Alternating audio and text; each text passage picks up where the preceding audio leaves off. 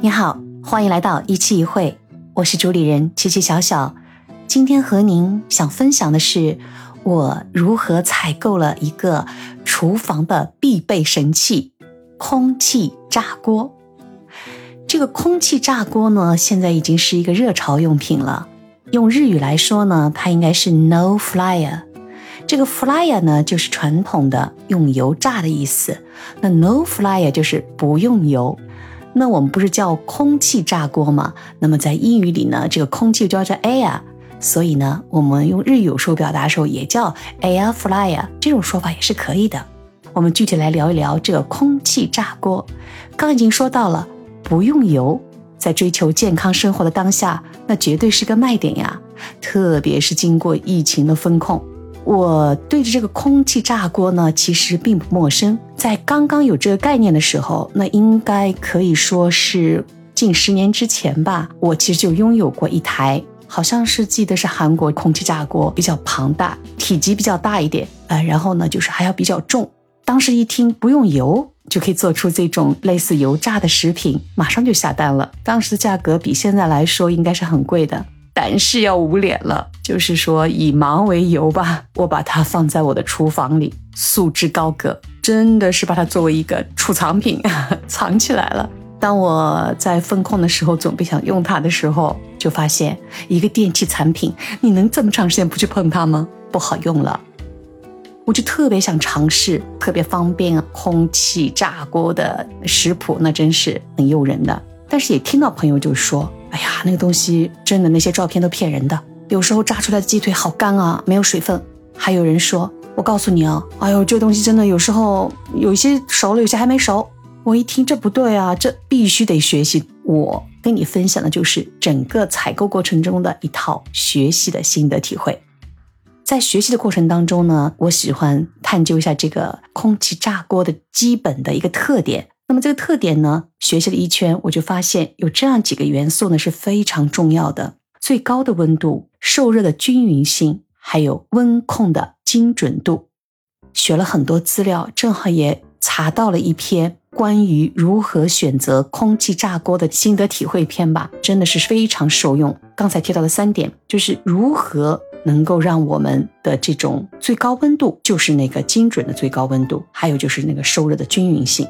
这篇报告呢是用三个点，一个呢就是炸薯条、鸡翅，还有就是蛋挞，就这三个特别具有代表性。然后他用了日本的山本飞利浦啊，还有德国的 W I W View，还有我们国内的九阳啊，这也是比较知名的小家电产品品牌，近八种的品牌，我也会截张图片，最后我贴出来，非常简单明了的告知你。在所有刚刚提到的这几点中呢，避免掉那种一部分熟了还一部分没熟这样的一个状态。再有就是进行了一系列的监测之后呢，我们喜欢吃的薯条，其实它就是一个受热均匀性问题，还有一个稳定性问题，就有些部分已经是焦掉了，还有部没有熟。鸡翅那更加是了，肉类如果不熟，那非常影响食欲。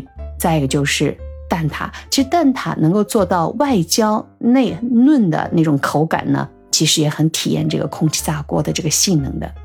那所有的比较之后呢，你就会发现它有一个罗列，这个性价比就出来了。性价比是指什么呢？就是当下市场非常的种类繁多，最便宜的有一百多块，如果搞活动一百多块可以买哦。那最高的有一千多块，也就是差十倍之大。在所有的评分里面呢，排第一位的有飞利浦，还有一个就是刚才提到的德国的 W I W View。这两个品牌呢，性价比来说的话呢，绝对是德国的这个 View。一个呢，飞利浦呢将近要一千两百多块，而 View 呢，德国这个品牌呢，五百块不到就可以买了。马上双十一了，要考虑考虑哦。如果你也想买这空气炸锅的话，比较下来之后呢，这篇报道呢就是非常的是有用的。